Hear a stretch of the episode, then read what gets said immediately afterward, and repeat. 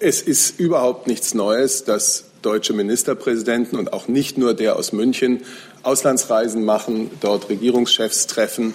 Äh, das hat es in der Vergangenheit gegeben, äh, auf allen Seiten. Und deswegen habe ich das jetzt auch hier nicht zu kommentieren.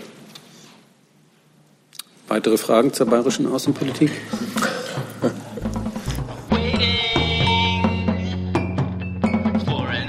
Liebe Kollegen, liebe Kollegen, herzlich willkommen in der Bundespressekonferenz zur Regierungspressekonferenz am Montag. Ich begrüße ganz herzlich äh, Regierungssprecher Steffen Seibert und die Sprecherinnen und Sprecher der Ministerien. Herzlich willkommen.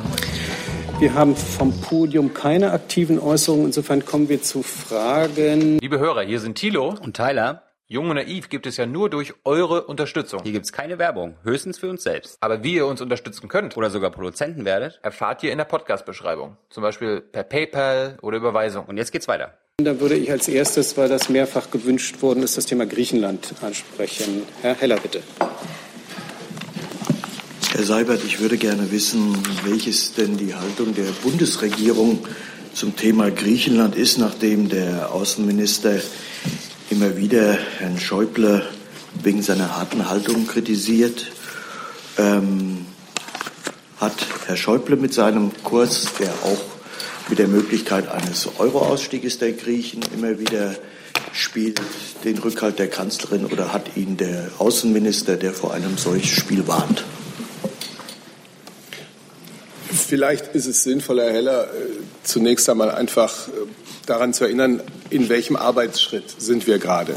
Wir arbeiten an der Umsetzung des bestehenden des dritten Hilfsprogramms. Und da gibt es ein gemeinsames Ziel der Institutionen und der Eurogruppe. Und dieses gemeinsame Ziel heißt, dass das Programm erfolgreich und wie vereinbart mit dem IWF fortgesetzt wird.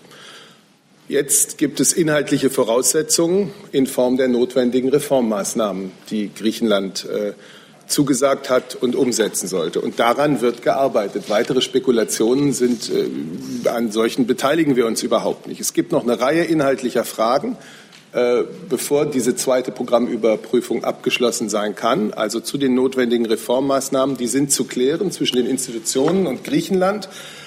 Wenn es dazu die grundsätzlichen Fortschritte gibt, auf die wir natürlich hoffen, dann können auch die Institutionen wieder nach Athen fahren. Das ist also weiterhin das Ziel, eine gemeinsame Konditionalität aller vier Institutionen inklusive IWF zu vereinbaren.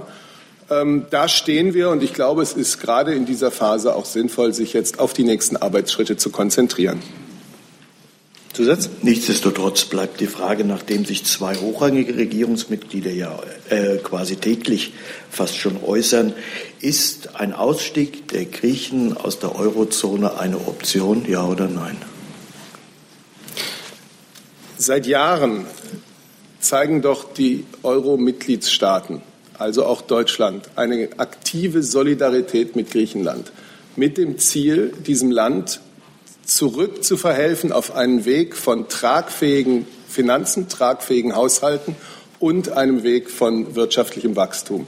Das ist eine Arbeit, ein Einsatz, der sich jetzt über viele Jahre hinzieht und an dem natürlich halten wir fest. Und da sind wir genau in dieser wichtigen, äh, in dieser wichtigen Phase, die ich Ihnen vorhin habe zu, besch zu beschreiben versuchen. Ähm, Herr Wallasropoulos dazu. Herr Seibert, am äh, Freitag hat Herr Tsipras Herr Schäuble als Pyroman bezeichnet und hat Frau Merkel gebetet, zur Vernunft Herr Schäuble zu bringen. Was sagen Sie dazu? Auch Herr Weisgerber. Ist äh, Herr Schäuble ein Pyroman in Sache Eurozone? Was ich dazu sage, ist dieses, äh, der griechische Premierminister und die Bundeskanzlerin sprechen ja oft genug miteinander, um sich alles Mögliche, alles Wichtige selber sagen zu können und es dann auch miteinander auszudiskutieren. Und deswegen brauche ich hier äh, von diesem Podium mich äh, dazu nicht zu äußern. Ja, wir äußern uns auch nicht zu den Äußerungen. Ähm, wie Herr Seibert das dargestellt hat, es gibt einen Prozess, ein Verfahren. Ähm, wie Sie wissen, haben am Freitag die Institutionen in Griechenland verhandelt. Sie kennen die Äußerung des Eurogruppenvorsitzenden Dijsselbloem. Der hat am Freitagabend von einer von konstruktiven Gesprächen gesprochen, von einer Annäherung. Ähm, das ist das Verfahren, das gerade läuft. Und ähm, vielleicht kann man auch noch mal erinnern, es ist ja kein bilaterales Verfahren zwischen Deutschland und Griechenland, sondern Es ist äh, eingebettet in ein Programm, das Sie alle kennen, das im August 2015 gemeinsam beschlossen wurde von den Institutionen. Und das wird jetzt Schritt für Schritt äh, abgearbeitet. Weitere Fragen zu Griechenland? Frau Kollegin. Irene Anastasopoulou von der Deutsche Welle Griechisch. Äh, Herr äh, Dr. Weisgerber, Stichwort IWF. Weiß Ihr Haus mehr, ob der IWF äh, ins Board äh, oder im Board bleibt beim griechischen Programm? Und äh, auch eine Frage an Herrn Seibert. Befürchten Sie, dass das äh, Problem, also Griechenland über die Wahlkampfe ein Kampf, Kampf, Wahlkampfthema wird? Also ich kann hier natürlich nicht für den IWF sprechen. Ähm Welche Erkenntnisse haben Sie, welche Informationen haben, haben Sie, ob der IWF bleibt oder nicht? Die Informationen sind die, die der Eurogruppenvorsitzende Dijsselbloem am letzten Freitag gegeben hat. Wie gesagt, da gab es das Gespräch in Brüssel. Da sprach er von einer Annäherung. Ähm ich kann Ihnen darüber hinaus nichts weiter sagen, weil die Gespräche dazu laufen ja nicht hier in Berlin, äh, sondern die laufen in Brüssel. Ja, die Frage an mich kann ich vielleicht so beantworten. Äh, seit mehr als sechs Jahren beschäftigt sich Europa oder beschäftigt sich die Eurozone mit keinem Land so dauerhaft, so intensiv, auch so sorgenvoll wie mit Griechenland. Und tut es aus dem einen Grund, um diesem Land zu verhelfen auf einen Weg, in dem es tragfähige Finanzen herstellen kann und wirtschaftliches Wachstum, sodass es den Griechen und Griechinnen besser gehen kann in der Zukunft. Das ist äh, der Weg, der seit vielen Jahren gegangen wird. Der hat uns jetzt an diesen Punkt geführt, an dem wir bei der Umsetzung des dritten Hilfsprogramms konkrete Aufgaben noch äh, äh, vor uns liegen haben. Das wird hoffentlich zwischen den Institutionen und der Eurogruppe und Griechenland, äh, der griechischen Regierung, auf einem guten, konstruktiven Weg gebracht. Das ist das, was für uns wichtig ist. Das ist eine Sache, wie ich es gesagt habe, über sechs Jahre. Da geht es nicht um Wahlkämpfe. Herr Blank dazu. Ja, eine Frage an Herrn Dr. Schäfer äh, zur Position des Außenministers. Könnten Sie die bitte noch mal so auf den Punkt bringen? Ähm, Herr Gabriel, kann man den Äußerungen entnehmen, äh, die von Samstagabend zitiert werden, ist grundsätzlich äh, dafür, dass es Entschuldigung, keinen Zweifel an äh, der künftigen Euro-Mitgliedschaft Griechenlands gibt und daran möchte er auch nicht rütteln lassen. Ist das so richtig verstanden? Und die zweite Frage an Herrn Dr. Weisgerber. Herr Mitsotakis äh, ist heute angeblich in Berlin, trifft unter anderem den Finanzminister. Hat das Treffen schon stattgefunden und was ist Sinn und Zweck des Treffens? Die gleiche Frage dann auch an Herrn Seibert, weil auch äh, ein Treffen mit Frau Merkel, der Bundeskanzlerin, geplant ist. Soll ich es kurz vorwegnehmen, weil meine Antwort ist eine einfache. Wir haben darüber am Freitag, glaube ich, hier gesprochen. Die Bundeskanzlerin trifft aber in ihrer Eigenschaft als Parteivorsitzende der CDU ähm, den griechischen Oppositionsführer. Das ist ein Treffen, wie es, ich habe es am Freitag schon versucht zu erklären, wie es unter verschiedenen Parteichefs dieser europäischen Parteienfamilie auch vollkommen normal ist. War das schon? Ich weiß jetzt aus dem Kopf nicht die Uhrzeit, weil es, wie gesagt, eine Parteiangelegenheit ist. Na dann. Weitere Fragen zum Thema Griechen? Nee, Achso, pardon, da war noch. Genau, ganz kurz. Ja. Ähm, bei, bei, uns, bei Minister Schäuble, ist der Fall so, ähm, dass Herr Mitsotakis schon letztes Jahr um dieses Gespräch gebeten hat.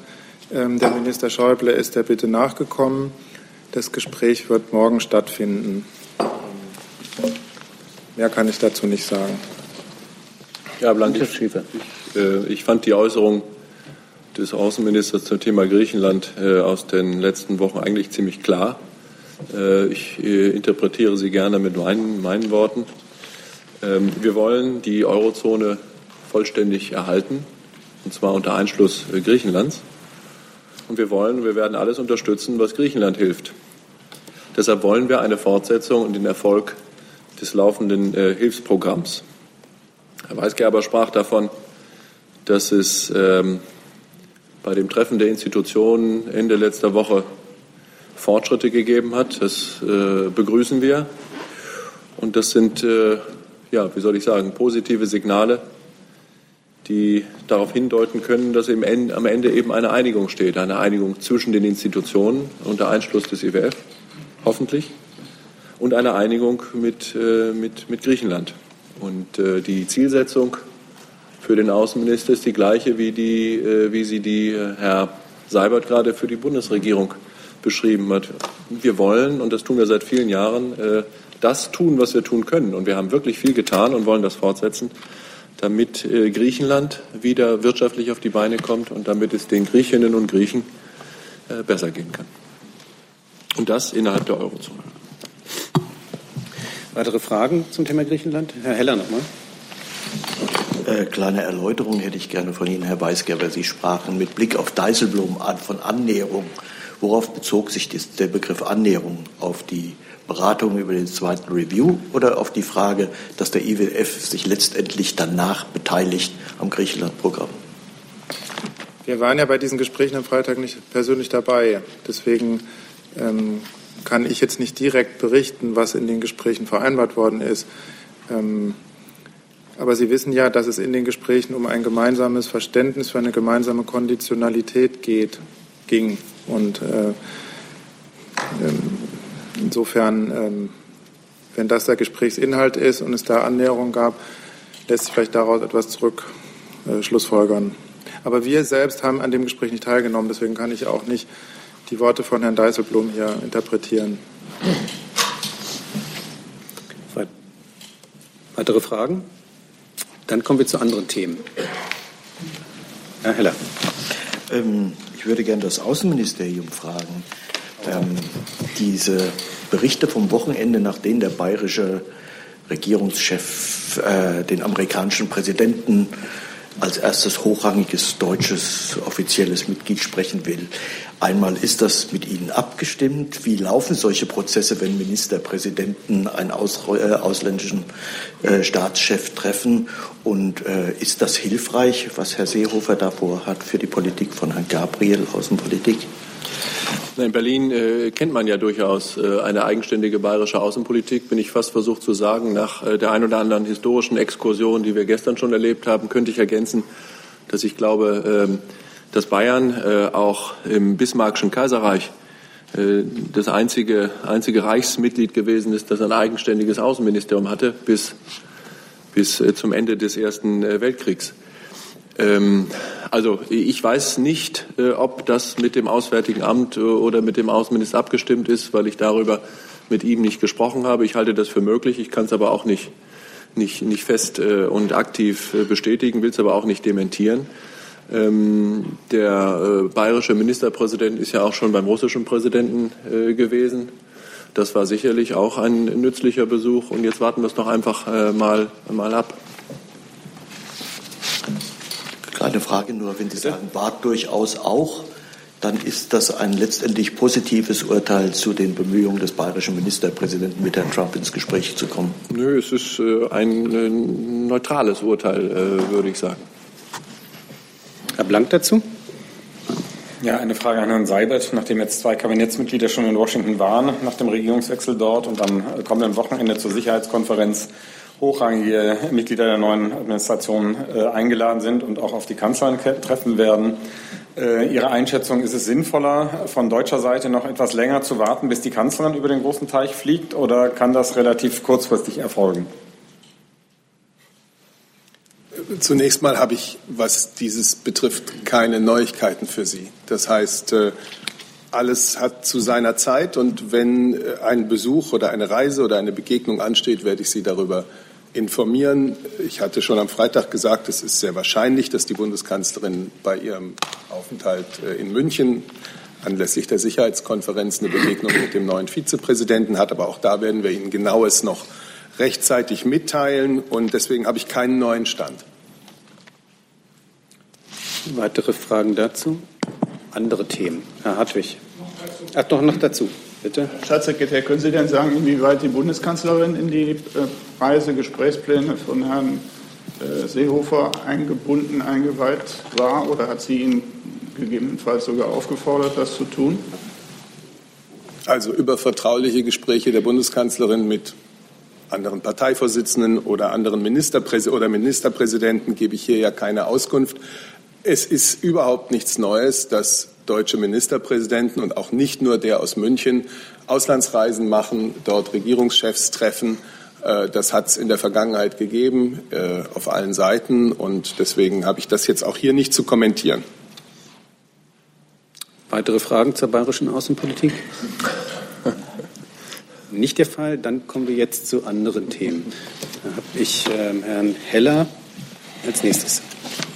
Ähm, Herr Seibert, ich würde gerne wissen, ob, ähm, ob Sie vorher von Herrn Juncker informiert waren, er sich im, im Radio ähm, letztendlich dazu äußerte, dass er nicht mehr antreten wolle, ob das die Bundesregierung in irgendeiner Weise überrascht oder ob das möglicherweise auch schon der Ausgangspunkt war, von dem die Bundesregierung eher aus agierte. Ich muss Sie enttäuschen, ich kann auch das nicht äh, kommentieren, weil ich über vertrauliche Gespräche, die die Kanzlerin mit Herrn Juncker gehabt haben mag oder auch nicht, hier keine Auskunft gebe. Es ist jedenfalls seine Entscheidung, so wie er sie äh, jetzt verkündet hat, und die ist mit großem Respekt äh, entgegengenommen worden. Es ist aber auch noch eine ganze Weile hin und deswegen wird es noch äh, viel Gelegenheit zu einer guten und äh, für Europa nützlichen Zusammenarbeit zwischen der Bundesregierung und dem Kommissionspräsidenten geben.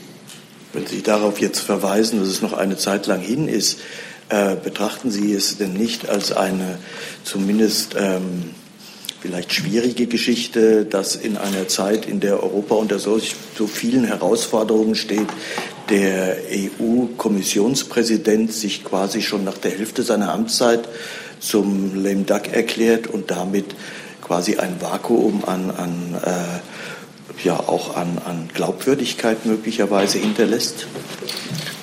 Also das ist ja zunächst mal Ihre Interpretation, der ich mich jetzt hier nicht anschließe. Ich denke, die Verdienste von Jean-Claude Juncker um Europa in allen früheren Positionen, die er hatte und eben auch vor allem jetzt äh, als Kommissionspräsident sind so groß, dass mir diese äh, Interpretation jedenfalls nicht einfiele. Weitere Fragen zum Thema Juncker?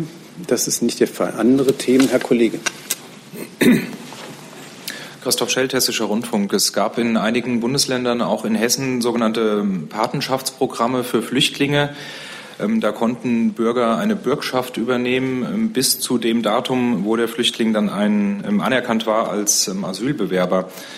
Frage ans Arbeitsministerium. Da gab es jetzt Probleme. Da haben einige Bürgen Post bekommen, dass sie jetzt auch über dieses Datum hinaus zahlen sollen und waren da jetzt irritiert bis aufgebracht. Also wie können Sie diese Irritationen ausräumen? Gab es da Missverständnisse ähm, auf Seiten der Bürger oder gab es äh, unterschiedliche Rechtsauffassungen zwischen Bund und Ländern? Und ähm, die Frage ans Innenministerium, das jetzt wohl zuständig ist nach dem Aufenthaltsgesetz, ähm, diese Bürgschaften sollen jetzt über fünf Jahre sogar gelten und nicht wie bisher ähm, drei Jahre. Ähm, ist das eine, eine Neuregelung, die beabsichtigt hat, dass ähm, diese Bürgschaften de facto dann auslaufen, weil ja wahrscheinlich kein Bürger bereit ist, über so einen langen Zeitraum eine Bürgschaft für einen Flüchtling zu übernehmen. Ja, ich fange mal an. Vielen Dank. Ich ähm, kann dazu nur das Folgende sagen. Es gibt in der Tat sogenannte Verpflichtungserklärungen nach dem Aufenthaltsgesetz. Äh, diese Verpflichtungserklärungen die gibt man ab gegenüber einer Auslandsvertretung oder Botschaft, einem Konsulat, für Flüchtlinge, die meistens dann im Rahmen von, Landes, von Landesaufnahmeprogrammen nach Deutschland gekommen sind. Das sind freiwillige Erklärungen, dass man sich verpflichtet, für den Unterhalt aufzukommen. Man bürgt quasi.